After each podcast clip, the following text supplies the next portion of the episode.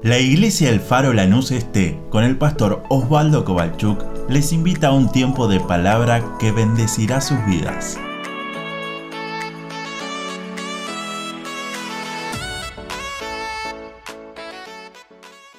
Hoy vamos a empezar a hablar de lo que hace el Espíritu Santo cuando le damos lugar y le damos la oportunidad y le damos las llaves para que Él maneje nuestra vida. El domingo que viene, si Dios lo permite, hablaremos cómo el Espíritu Santo está trabajando en familias, porque el domingo que viene, domingo 15, se celebra el Día Internacional de la Familia. Y así hablaremos también el domingo 22, estoy haciendo memoria, sobre las diferentes facetas del Espíritu Santo en las personas. Lo que necesitamos es vivirlo cada uno de nosotros. Cuando venimos a Cristo, el Espíritu Santo mora en nosotros, nos sella como propiedad de Dios y nos da como un anticipo, esas, esa seguridad de que somos salvos, pero también que nos iremos con el Señor cuando venga a buscar. Pero eso no es todo. Eso es solamente el comienzo de nuestra vida llena del Espíritu Santo. Y así cada día debemos ir procurando, debemos ir sumergiéndonos más en el río de Dios y poder decirle, Señor, anhelo conocer más al Espíritu Santo. Más allá de que sea un poder, más allá de que nos dé fuerza, más allá que nos dé la autoridad para poder hacer un montón de cosas en la vida del cristiano, el Espíritu Santo es la tercera persona de la Trinidad. Es Dios mismo. Por eso, iglesia, jóvenes, niños, adolescentes, hombres y mujeres, necesitamos al Espíritu Santo. Necesitamos ser una iglesia, una generación que se levante lleno de la presencia del Espíritu Santo.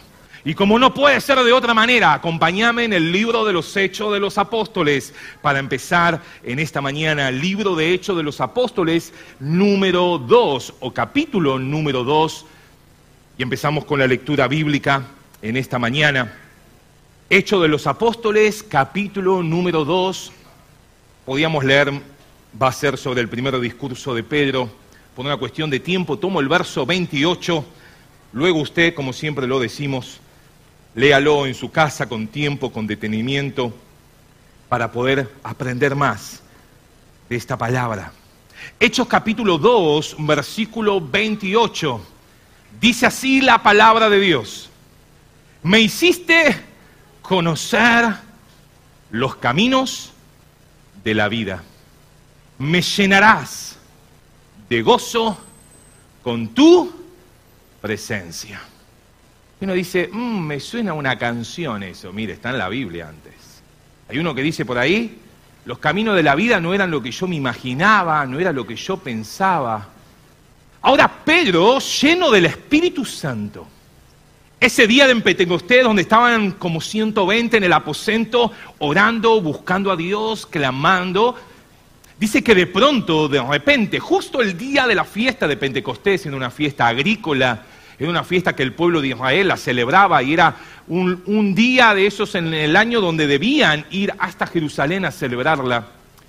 Pedro, lleno del Espíritu Santo, junto con todos los que estaban ahí, empiezan a hablar en nuevas lenguas según el Espíritu Santo les daba. Y empieza todo un movimiento en medio de esa plaza, en medio de esos lugares, porque la gente se agrupaba para ver qué es lo que sucedía con ese grupo de personas, con ese grupo de personas que estaban en el aposento. Y Pedro empieza a predicar. Pedro empieza a tomar la palabra y empieza a hablar lo que decía el profeta Joel, cómo estaba eh, profetizado años atrás que iba a suceder. Y sucedió. Porque lo que Dios dice, Él lo cumple. ¿Cuántos creen eso? Y empieza a decir, así como fue dicho por el profeta Joel, que en los postreros tiempos, y empieza a decir, y empieza a predicar, y la gente empieza a agruparse y empieza a escuchar lo que Dios tenía para dar a ese pueblo. Pueblo que conocía, pueblo que sabía, pero que había dejado de costado tantas cosas. Y ahí empieza a predicar y empieza a decir lo que decía el profeta Joel, y empieza a decir también lo que decía el salmista David. Y este pasaje que hemos leído es el pasaje del Salmos 16, donde David empezaba a escribir lleno de la unción de Dios, mirando a ese que iba a venir un día. Por eso que dice, me hiciste conocer los caminos de la, de la vida.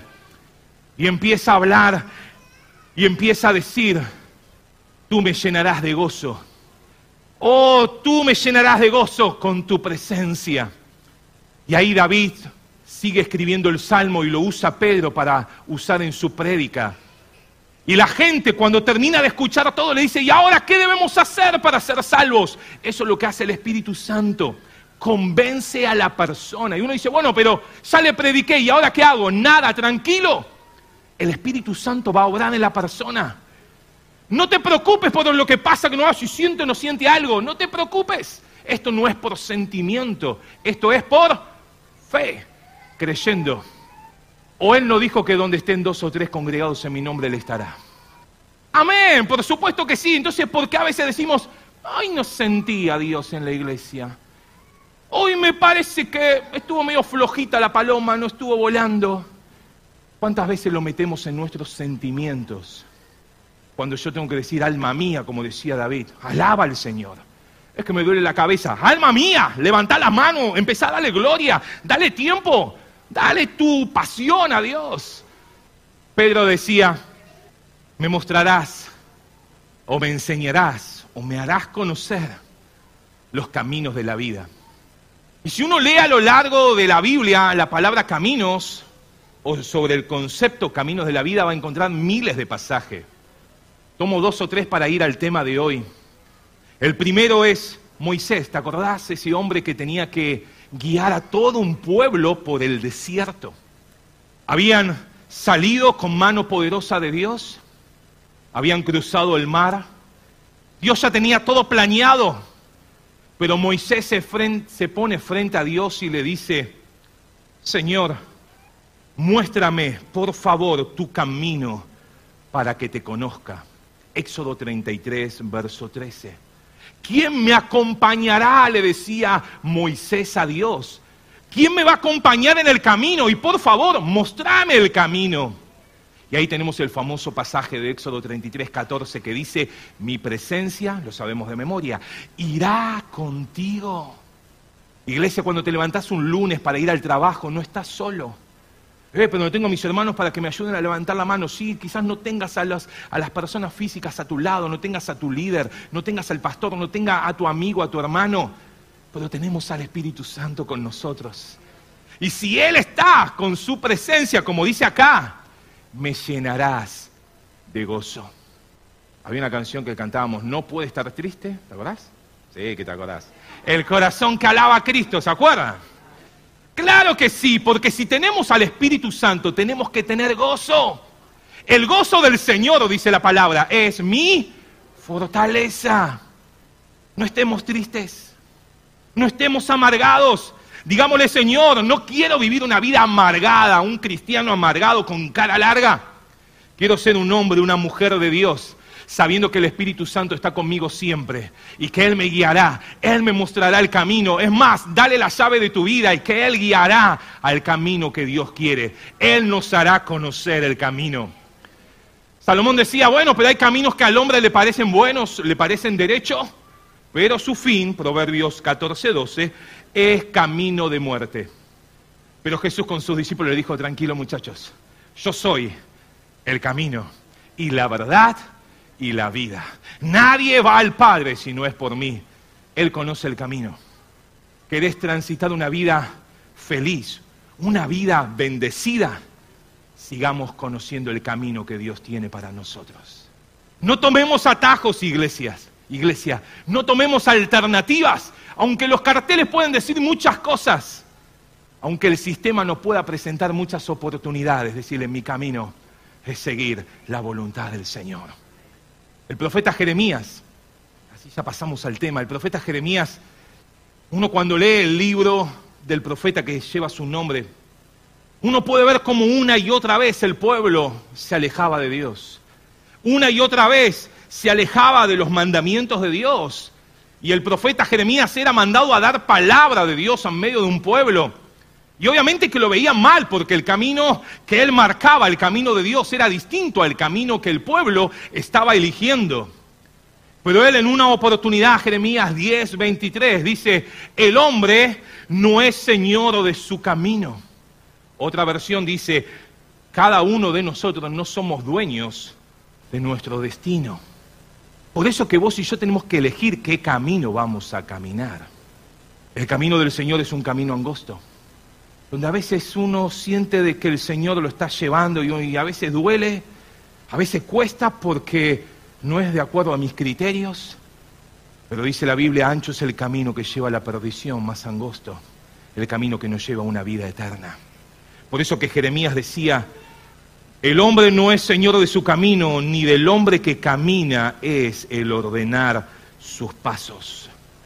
Una vez que vos y yo elegimos caminar el camino del Señor solamente por su gracia y su misericordia que nos alcanzó, caminémoslo de acuerdo a su voluntad, a sus criterios, a sus principios. No seamos amargados en nuestra manera de caminar con Dios siempre quejándonos, siempre protestando. Por eso que Salomón dice, confía en Jehová con todo tu corazón y no te apoyes en tu propia prudencia. Reconócelo en todos tus caminos. Proverbios 3, 5 y 6. Y Él hará derechas tus veredas. Otra versión dice, y Él dirigirá tu camino. Ahora, cada año que pasa en la iglesia o cada vez que somos hijos de Dios y pasa el tiempo, ¿estamos creciendo en nuestro caminar con Dios? Mire, no sé si se cuentan estas cosas, pero mi hija le encanta cumplir años. Estos días cumple y ella si hace un almanaque, lo vi el otro día, hasta el día de su cumpleaños y va tachando todos los días. ¿Cuántos días faltan? Nosotros no, no queremos que llegue nunca nuestro cumpleaños, ¿no? Pero ella ama festejar su cumpleaños. Ya está haciendo todos los planes, cómo va a empezar la noche, cómo va a seguir el día, ya tiene todo armado. En nuestro caminar con Dios, ¿disfrutamos que pasa el tiempo? ¿O cada día que pasa nos damos cuenta que no avanzamos nada en Dios? Tiempo atrás había compartido esto, que cuando uno corta un árbol, puede ver en la sección del árbol que cortó los anillos de crecimiento. Usted sabe que el árbol cuando va pasando los años va engordando como nosotros, ¿no? Pero usted cuando hace el corte y ve esa sección del corte va a ver todos los anillos de crecimiento que fue pasando. De hecho, con esos anillos uno puede saber cuántos años tiene el árbol plantado, según la especie, porque no todos crecen de la misma manera. Ahora, para que pase un anillo al otro tiene que haber un cambio climático, no puede ser que no haya. Tiene que haber cambios en el clima, tiene que haber cambios en el suelo. ¿Qué te quiero decir con esto? Si hay algo que anhelo como pastor, si hay algo que deseo como pastor es que todos, chicos grandes, mujeres, varones, hermanos nuevos que empezaron hace poquito o hermanos que tienen años en la, en la iglesia, en la vida cristiana, podamos cada día crecer en mi experiencia con el Espíritu Santo. Que cada día que pase podamos decir, Señor, Estuvo buenísimo lo que experimenté cuando conocí, cuando empecé a disfrutar estos primeros pasos. Pero necesito crecer en mi vida espiritual. Necesito conocer cada día más a la persona del Espíritu Santo. Y mire, déjeme meterme un poco en el tema, porque a veces decimos, bueno, pero pastor, como decía al principio, es que hoy no sentí la presencia del Espíritu Santo. Hoy medio como que... Mm, no sé, no, no la sentí. Y me gustó una vez un ejemplo que escuché que decía, creo que todos tenemos un celular en la mano, o espero que no lo tengas en la mano, lo tengas en tu bolsillo hoy, que uno cuando puede y quiere recibir información y quiere buscar o googlear algo o ver un video, si lo tenemos en modo avión, ¿qué pasa? No llega ni un mensaje. Pero yo tengo el celular, me compré uno buenísimo. Si está en modo avión, no te van a llegar mensajes. De hecho, si yo te doy hoy la clave que tenemos aquí de Wi-Fi en la iglesia, todos podemos estar conectados gratis, ¿no? Porque lo paga la iglesia. Pero, ¿cuántas veces en nuestra vida funcionamos en modo avión? Voy a la iglesia y no, no, sentí nada. ¿Será que a veces nuestra vida está en modo avión? Hay presencia de Dios y disfrutamos cantar. Eh, pero estuve media hora parado. Me hicieron levantar las dos manos. Mírame, me meto en la historia para no demorar. Estaba la fiesta de Pentecostés donde todos habían llegado. Y la historia de la iglesia se empezaba a marcar porque la iglesia se forma con esos que Jesús había llamado, pero se necesitaba que Jesús muriera en la cruz y que resucite. Pero eso no era todo. Él les dijo, tienen que esperar. ¿Para qué? Para que venga el Espíritu Santo sobre ustedes. Y los días pasaban y las circunstancias pasaban y pasaron 40 días, el Señor se va al cielo y dice, pero esperen, no se vayan hasta que sean investidos del poder de lo alto. Y ahí tenemos el famoso pasaje de Hechos 1.8, recibiréis poder cuando haya venido sobre vosotros el Espíritu Santo. No cuando ofrendes, hay que ofrendar, por supuesto, es mandato bíblico. No cuando diezmes, hay que diezmar, por supuesto, es mandato bíblico. Pero el Señor no te va a medir, o no te va a dar el Espíritu Santo de acuerdo a cómo truquemos con Dios. Él no dijo, bueno, a ver, apostemos quién pone más para quién le doy el Espíritu Santo, no. Recibiréis poder cuando venga sobre vosotros el Espíritu Santo. Y ahí empieza la iglesia porque se necesitaba que alguien muriera para perdonar los pecados, que alguien resucite para que se cumpla lo que estaba dicho por todos los profetas, pero se necesitaba el Espíritu Santo y ahí comienza la iglesia, con esos como 120, más todos los que se fueron sumando, ese mismo día como 3.000 personas. Y ahí empieza la historia de la iglesia, del libro de Hechos de los Apóstoles. Y lo primero que tenemos en el capítulo 3 es que Pedro y Juan iban al templo a la hora de la oración. Y usted sabe que cuando una iglesia se pone a orar, cuando dos o tres se ponen de acuerdo a orar, suceden cosas. No, no, no, no, estoy muy convencido. Cuando la iglesia se pone a orar, suceden cosas. Dios hace grandes cosas y yo lo creo. Pedro y Juan van al templo y ven a alguien que estaba siempre puesto en la puerta de la iglesia para pedir limosna. Dame una moneda, le decía a cada uno que pasaba. Pero ahí está Pedro y Juan lleno del Espíritu Santo. Dice la Biblia que se detuvieron a hablar con esa persona. Y me ponía a pensar, ¿cuántas veces habrán pasado por al lado de esa persona? Y nunca quizás lo llamó la atención como esta vez. Dice la Biblia que Pedro y Juan se paran y le dice, míranos. Y el famoso pasaje que tenemos, que lo conocemos de memoria, no tengo plata ni oro, mas lo que tengo te doy. En el nombre de Jesucristo, levántate y anda. ¿Querés vivir lleno del Espíritu Santo? Te va a pasar esto. Te va a pasar que nos detengamos en lugares donde nunca nos deteníamos antes lleno del Espíritu Santo, vivir una vida llena del Espíritu Santo como Pedro y Juan, nos va a hacer detener ante personas que antes nunca lo hubiéramos frenado a detenernos a hablar. Ser una persona llena del Espíritu Santo es empezar a tener amor por aquellas almas que se están perdiendo. Nadie dice amén ahí, ¿no? Claro, porque el sábado que viene vamos a tener un evento evangelístico, el domingo también, después los voy a anunciar a las 4 de la tarde en la Plaza Condarco el sábado y el domingo aquí en la Plaza Fernández. Y si querés decirle, Dios, yo quiero ser lleno del Espíritu Santo, vamos, te invito. Te invito los sábados a la feria. Te invito los martes a ir al hospital. Gloria a Dios por las hermanas que se están sumando los martes. Mire, estuvieron haciendo la oración de fe a una persona que estaba ahí, se llama Alicia, acostada en una cama. Pero enfrente había uno que se llama Juan. Y no le hablaron a él, pero le estaban haciendo la oración de fe a Alicia. Y Juan empezó a repetir la oración también. Porque de eso se trata el Espíritu Santo. Vos solamente hablá, el Espíritu Santo se encarga de todo lo demás. Una vida llena del Espíritu Santo primero nos hace detener en lugares donde nunca antes nos hubiéramos detenido. Nos hace tener pasión por aquellos que quizás están lejos de Dios. Eso es vivir una vida llena del Espíritu Santo. No es para que vos digas, no, yo una vez creo que hablé en lenguas. No, es para vivirlo todos los días es para experimentar la presencia del Espíritu Santo una y otra y otra y otra vez. Él le dijo, en el nombre de Jesucristo, levántate y anda. Ahora, dije primero nos hace parar en lugares donde nunca antes parábamos. Nos hace ver a las personas como nunca antes las veíamos. Pero segundo, nos hace compartir lo que Dios ya puso en nosotros. La palabra ministrar significa servir. No podemos ministrar algo que no tenemos. Un ciego, dice la Biblia, no puede guiar a otro ciego porque ambos caerán en el pozo. Y vos y yo no disfrutamos al Espíritu Santo, disfrutamos a Dios en la intimidad de tu casa.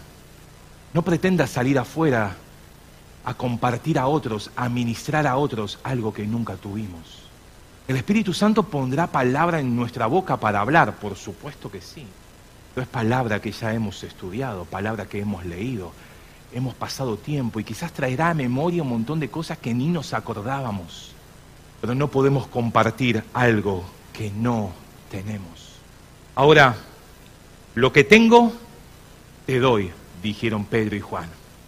¿Somos conscientes de qué tenemos? Jóvenes, mujeres, varones, familias, ¿somos conscientes qué tenemos para dar? La iglesia de la Odisea, por ejemplo, en Apocalipsis capítulo 3, la última iglesia, creo, una de las iglesias que estamos viviendo hoy, decía, yo no necesito de nada. Tengo todo. Pero cuando el Espíritu Santo le habla, le dice, no digas que, tengas, que tengo todo porque eres infeliz, eres miserable, eres pobre, eres ciego, eres desnudo. Mire la diferencia que había de autopercepción. Ah, yo voy a la iglesia al faro. ¿Y no, yo tengo el bienvenido al faro. Ah, lo hice, lo tengo aprobado. Gloria a Dios, es necesario. Me compré la Biblia tapa dura para que el demonio se asuste. No. Y que los demonios también creen y tiemblan. Pero, ¿y qué necesitamos? Vivir lo que leemos. Entender que lo que tenemos no es mío. Lo que tengo te doy, pero Pedro venía de vivir una experiencia en el aposento de poder disfrutar la plenitud del Espíritu Santo, de ser llenos de ese poder. Por eso que Él dice, lo que tengo, te doy. ¿Qué es lo que tenemos nosotros en nuestras manos? El apóstol Pablo a la iglesia de Éfeso le decía, bendito sea el Señor, Dios y Padre nuestro Señor Jesucristo, que nos bendijo, ¿te acordás? Con toda bendición espiritual en los lugares celestiales en Cristo. Iglesia, si supiéramos lo que tenemos, que es el amor de Dios, que es la presencia del Espíritu Santo viviendo en nosotros, te puedo asegurar que no estaríamos callados, no estaríamos viviendo amargados, porque tenemos al poderoso, al omnipotente, al Dios eterno en medio de cada una de nuestras vidas. Obviamente usted conoce cómo termina la historia, el paralítico fue sano, ese paralítico se levantó, dice que entró al templo con ellos, saltaba, alababa a Dios y todo el pueblo lo vio. Y ahí empiezan los problemas. Eh, pero no era que tener al Espíritu Santo estaba bueno, sí, está buenísimo. Pero el sistema te va a querer empezar a encasillar. ¿Sabes lo que pasó? Fueron todos al pórtico de Salomón. Después habló capítulo 3 y capítulo 4. Fueron todos al pórtico, a la puerta que se llama de Salomón. Y le empezaron a decir, vamos, queremos que nos cuentes cosas. Queremos escuchar más de lo que estabas hablando. Y dice que le empezaron a decir un montón de cosas lindas a Pedro y a Juan. Pero Pedro, y me gusta lo que el Espíritu Santo hace, le dice, ¡eh! Paren un poco. Porque ya le habían puesto una tarima, ya querían, ¿me puedo sacar una selfie con vos después? ¿Podemos ser amigos en Instagram? ¿Te puedo seguir en Twitter? Y Pedro dijo, esperen un poco, Hechos capítulo 3, verso 12, ¿por qué están sorprendidos por esta sanidad? ¿Por qué nos miran así? dice Pedro, como si por nuestro poder haya sido sano esta persona. El Espíritu Santo primero nos hace detener el lugar de donde nunca nos hubiéramos detenido y mirar a las personas como nunca las miramos. Segunda, nos hace compartir lo que Dios ya puso en nosotros. Pero tercero, me gusta, el que se lleva la gloria es Él. Hace entender quiénes somos nosotros y quién es Él. Porque vos y yo podemos orar por alguien. Anda a un hospital y empezó a orar por alguien y de la otra cama te dicen, puede venir, puede venir. Y vos decís, yo, sí, sí. Y te llaman y orame. Y te llama el otro y te llama el otro y decís, oh, Anacondia, no. es un hijo de Dios que tenés para dar mucho. Pero cuidado, no nos creamos que somos nosotros. Eh, pero oré y se sanó. Sí, lo hizo el Señor. Eh, pero le oré y los demonios se fueron. Sí, sí, pero lo hace el Señor. ¿Qué hizo Jesús cuando llamó a sus doce? Dijo, quiero que estén conmigo, porque les quiero dar autoridad. Pero lo primero fue, vengan a estar conmigo. Yo les doy la autoridad para que oren por enfermos y sean sanos. Yo les doy la autoridad para predicar. Y yo les doy la autoridad para echar demonios. Pero primero, vengan a estar conmigo. Marcos capítulo 3. Es como que, yo siempre pongo este ejemplo porque me encanta, es el ejemplo de la caja de pizza. Cuando vos pedís una pizza, no te viene la motito con la pizza así, con el queso, la mozzarella así, ¿no? Cayendo y te la da. Y vos decís, no, flaco, no. Venís con tu cajita. Pero ¿cuánto vale la caja de pizza comparado con el valor de la pizza? Nada. Insignificante. Pero qué importante es tener la cajita de pizza para recibir la pizza. No hablemos de comida, ¿no? Pero, hermanos, somos la caja de pizza, no valemos nada. Pero lo que importa y lo que vale es lo que llevamos adentro. Por eso que líderes, no nos creamos, ¡ah! yo le oré empezó a venir a la iglesia. ¿eh? Me tenés que mirar, si querés te firmo algo. El Espíritu Santo nos pone en el lugar porque Él es el que se lleva toda la gloria. Este mismo Pedro después va a escribir, humillaos pues bajo la poderosa mano de Dios, para que Él los exalte cuando fuere tiempo. Y vamos terminando, si alguno de los chicos me acompaña. Y como te dije, a veces cuando más te levantan es porque la opresión empieza a ser cada día más grande. ¿Se enteraron los, verso 4, capítulo 4, los sacerdotes con el jefe de la guardia del templo, los saduceos, sentidos que, enseñanse, que enseñasen eso. Le dijeron, Pedro y Juan, vení, queremos charlar un poquito. Cuando llegaron, los metieron en la cárcel. Pues sí, pero pará, ¿qué está pasando? Es que como cinco mil personas ese día decidieron creerle a Jesús por el testimonio de ese paralítico. Y cuando vos y yo nos ponemos en las manos de Dios, no tenemos ni idea de lo que Dios está haciendo. Y quizás no lo veas nunca acá dentro de estas cuatro paredes. Pero quizás esa persona que viste en el hospital, que viste en la feria, que viste en el colectivo y le predicaste la palabra, luego quizás son los grandes evangelistas en otras ciudades. ¿Todo por qué? Porque alguien soltó una palabra y el Espíritu Santo hace lo que tiene que hacer. A Pedro y a Juan lo metieron en la cárcel.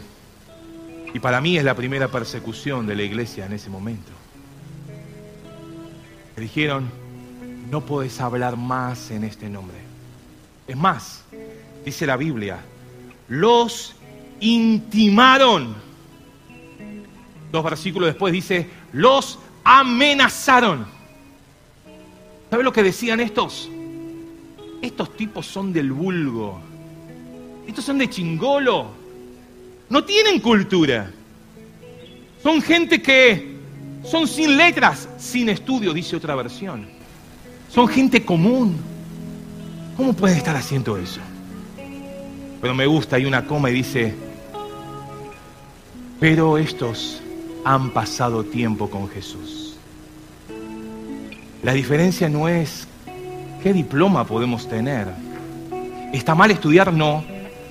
Es más, seguí estudiando y si terminaste tus estudios, busca qué otra cosa seguir estudiando para poder crecer en la vida.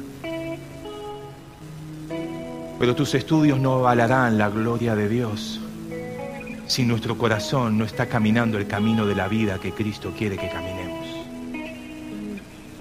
Los metieron en la cárcel, los intimaron, los amenazaron. Pero tenemos el famoso pasaje que dice Pedro y Juan, discúlpame, pero no podemos dejar de hablar lo que hemos visto y hemos oído. Lo que vivas en tu intimidad con Dios, no hay sistema que pueda frenarte.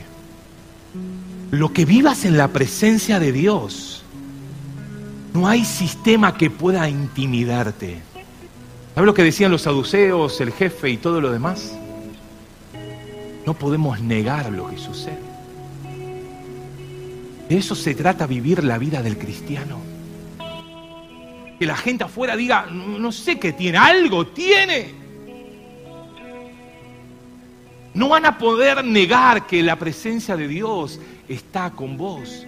Y cuando caminamos el camino de la vida, no lo hacemos de cualquier manera. Empezamos a detenernos en lugares donde nunca nos deteníamos. Empezamos a amar a las personas como nunca antes las amábamos. Empezamos a dar de lo mucho que Dios nos da, empezamos a dar a otros. Seamos egoístas en no hablarle a otro de Dios. No seamos egoístas en tener muchos trataditos en la Biblia cuando los debemos tener para entregar a otros. No seamos egoístas con lo que el Señor puso en nosotros. Compartilo. Y déjame decirte, en Dios funciona así. Cuanto más das, Dios más te bendice. A veces decimos, bueno, voy a dar algo al hospital. Salimos más bendecidos cuando salí del hospital que cuando entraste. ¿Por qué? Porque simplemente hiciste tres oraciones con alguien. Anda a la feria y te vas a dar cuenta cómo uno puede bendecir a otro y sale más bendecido uno, porque de eso se trata. Dad y se os dará. Depende cómo demos, el Señor seguirá bendiciendo. El Espíritu Santo nos hace entender de que, tercero, no somos nada, pero llevamos al grande adentro. No somos nada, pero el que hace el poder vive en nosotros. No somos nada, pero el enemigo tiembla al oír su nombre. No somos nada, pero tenemos la autoridad para echar demonios y sanar enfermos. No somos nada, pero tenemos la autoridad de Dios para predicar su palabra. Cuarto, vivir lleno del Espíritu Santo nos hará enfrentar al sistema. Mire, ahora hay una nueva ley que dentro de, dentro de poco quizás salga aprobada, oremos que no, que es la famosa ley Mordaza. Quizás la habrá escuchado, ya tiene media sanción. Las iglesias evangélicas están hablando con las diferentes comisiones, viendo qué van a hacer, porque no podemos hablar más de mamá y papá, hay que hablar de familia para que nadie se sienta discriminado. No podemos hablar de pecado. Eso es lo que se viene. Y vivir lleno del Espíritu Santo nos va a hacer enfrentar a eso. Entonces usted decía, bueno, vengo a la iglesia para que el Señor me bendiga, me compre un auto, toco ahí, piso algo. No. Camino de la vida es de acuerdo a lo que Él quiere. Y déjame decirte, nos pueden intimar, nos pueden amenazar, pero nunca podrán negar lo que viven. Lo que ven en nosotros, no lo podrán negar. ¿Sabes por qué? Porque nosotros no somos nosotros. Somos solo una cajita. Cuando te comiste una buena pizza, ¿te acordás de lo que decía la caja? No. ¿Te acordás lo que decía el pinchecito para que el queso no se pegue a la... No. Decís, qué buena pizza. De eso se trata ser lleno del Espíritu Santo, que vos no te saques las fotos. El que se lleve los aplausos, el que se lleve el honor y la gloria sea nuestro Dios. Y termino con esto. Los tuvieron que soltar. Que no te podemos tener, te amenazamos que no hable más en este nombre. Pero ellos dijeron, no podemos dejar de decir lo que hemos vivido. ¿Saben lo que hicieron? Fueron a donde estaban sus hermanos, fueron a la iglesia. Y dice que el lugar estaba lleno de hermanos, de compañeros de ellos, de otros que formaban la generación lleno del Espíritu Santo. Y empezaron a contar lo que habían vivido, cómo lo habían pasado en la cárcel y las cosas que Dios hacía. Y empezaron a orar y dijeron, Señor, hay amenazas, hay intimidaciones, pero queremos que tu Espíritu Santo nos guíe a seguir predicando, a seguir contando que Dios hace grandes cosas. Por eso que dijeron, vamos a orar, por eso iglesia necesitamos orar más. Necesitamos unirnos a orar. ¿Sabes cómo funciona el wifi del cielo? Vos que te querés poner, salir de modo avión y querés enganchar un wifi, ¿sabes cómo, cuál es la clave, cuál es el password? ¿Te lo digo? Ya lo sabes. Se llama oración. Y funciona. Nunca te da ocupado. Nunca el ancho de banda se, se hace chiquito, no. Tu oración llega. Él, sus oídos, está atento al clamor de sus hijos. Por eso que todos ahí se juntaron y dijeron, vamos a orar. Y empezaron a orar. Y empezaron a orar. Y dice que el lugar empezó a temblar. Wow, eso es oración. El lugar donde estaban reunidos, dice Hechos, empezó a temblar y todos Y eso me gusta, el Espíritu Santo no tiene exclusividad con nadie. Líderes, pastores, ministros, superhombres y mujeres, no tiene exclusividad con nadie. El Espíritu Santo está para todos aquellos que lo desean. El lugar donde estaban tembló y todos, absolutamente todos, fueron llenos del Espíritu Santo y empezaron a hablar en otras lenguas. No te creas que vos sos el único ungido en la iglesia. No nos creamos que somos el único que tiene wifi directo. El Espíritu Santo está para todos. Por eso amo iglesia y oro para que Dios use al último, al primero, al de la derecha o al de la izquierda, al grande y al chico. El Espíritu Santo no tiene exclusividad y con esto termino. Está a disposición para que todos aquellos que lo deseen puedan ser llenos. Si no vivimos Hechos 1.8, viviremos Hechos 8.1. Y pastor, ¿son numeritos para jugarle a la tarde? No. Hechos 1.8 dice, recibiréis poder cuando haya venido sobre vosotros el Espíritu Santo para que me sean testigos en Jerusalén, en Judea, en Samaria hasta lo último. ¿Sabe lo que dice Hechos 8.1? Como no lo hacían, vino la persecución. Y fueron todos esparcidos y el Evangelio empezó a fluir. Porque si no somos testigos, la persecución no va a venir para que podamos ser testigos en el lugar donde Dios quiera. Oh, nadie dice amén. Pero es así. Y le pasó a los apóstoles. ¿No nos pasará a nosotros?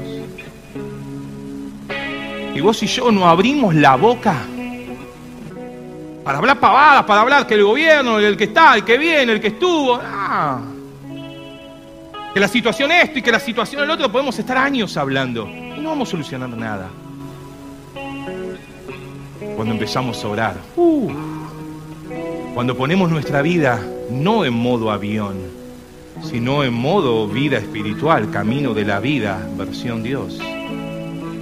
Ahí no vamos a decir, no era lo que yo esperaba, no era lo que yo entendía. ¿Sabes por qué? Porque Dios primero te lo va a hablar en la intimidad. Cuando Él te habla en intimidad, te lo va a demostrar en público. Y vos vas a saber lo que va a venir.